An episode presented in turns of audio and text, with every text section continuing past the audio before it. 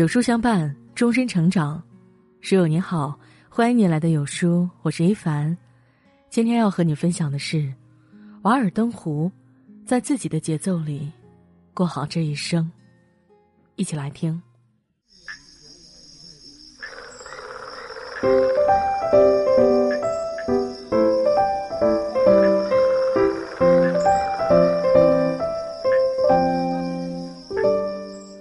百七十多年前，一个二十八岁的美国青年扛着一把斧头，来到了瓦尔登湖畔的白松林。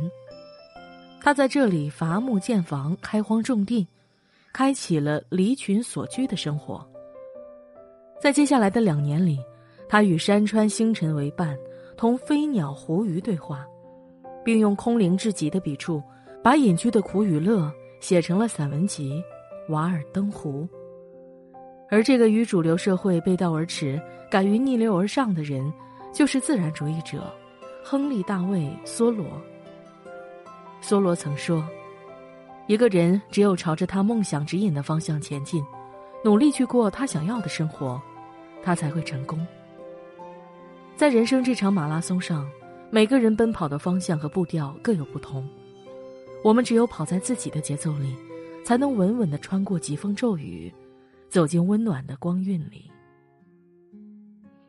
梭罗生活的时代，恰是十九世纪美国经济发展的上升期，整个社会向着工业文明大踏步前进。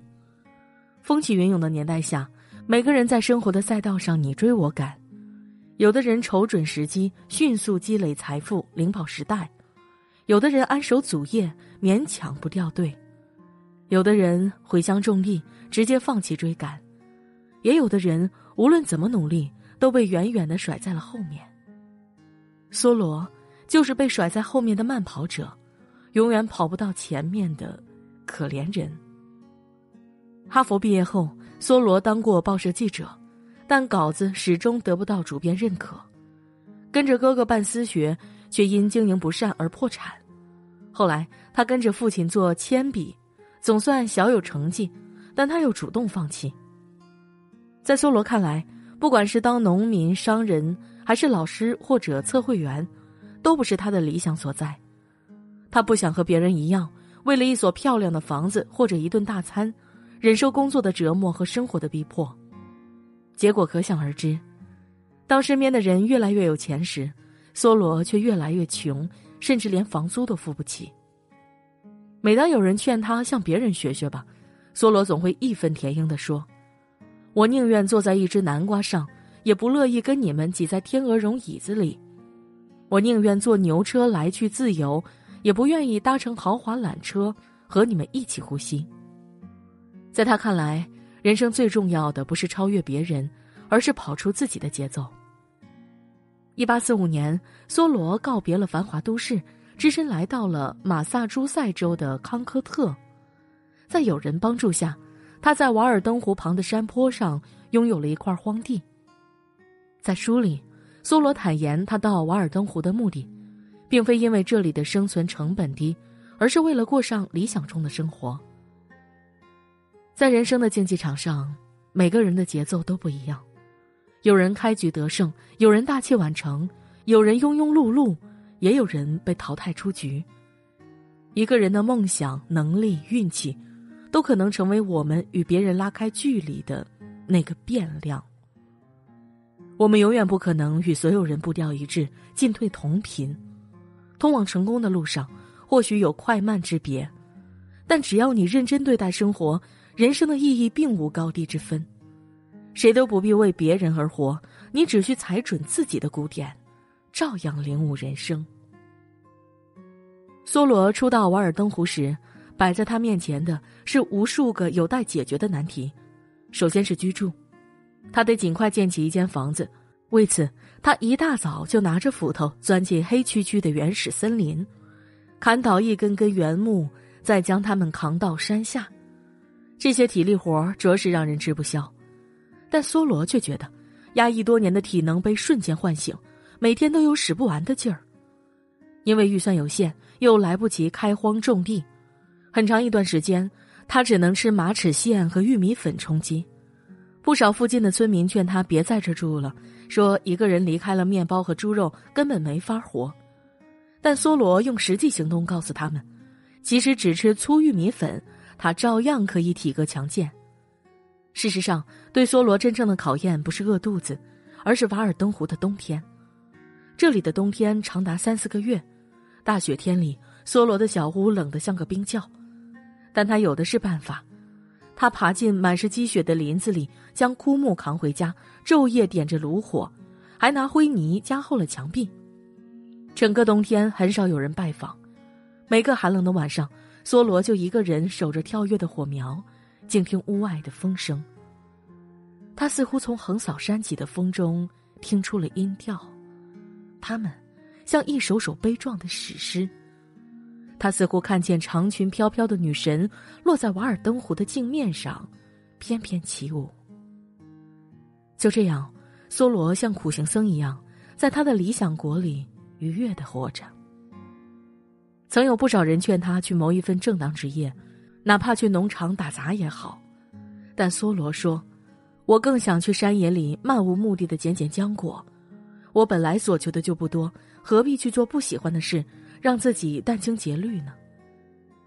瓦尔登湖艰苦的日子，非但没有击碎梭罗的初心，反而给予了他更强的意念，让他全身心投入自己的生活。一个人一旦下决心为自己而活。就会在千难万险中保持一份从容乐观的心态，他们会在自己的节奏里走得不慌不乱、不急不躁，既不会被外界嘈杂的声音吵乱了心智，亦不会被眼前的困境吓得缴械投降。不管你选择了什么样的生活，都不可避免的要迎接命运的挑战。我们需要做的，是养育出一颗坚强的心，激励着自己。勇敢的走下去。在书里，梭罗声情并茂的向我们讲述了他第一次在瓦尔登湖划船的情景。那是一个夏天的清晨，他撑着一叶扁舟荡漾在如镜的湖面上。荡至湖心时，梭罗仰卧下来，不知不觉间，他竟睡着了。醒来时，发现湖水已将船推至岸边。他说：“他的心像鸟一样自由，似睡非睡间，感觉命运之神在梦境里闪现。”瓦尔登湖的日子虽然艰苦，但梭罗却体会到了从未有过的安静与愉悦。他在这里的每一天都会接到大自然的邀请，有时是一阵夹着花香的微风，有时是一只害羞的芦苇鸟，有时是一只迷路的傻兔子。每当梭罗走进森林，他都感觉原始的生命力被唤醒，整个人神清气爽。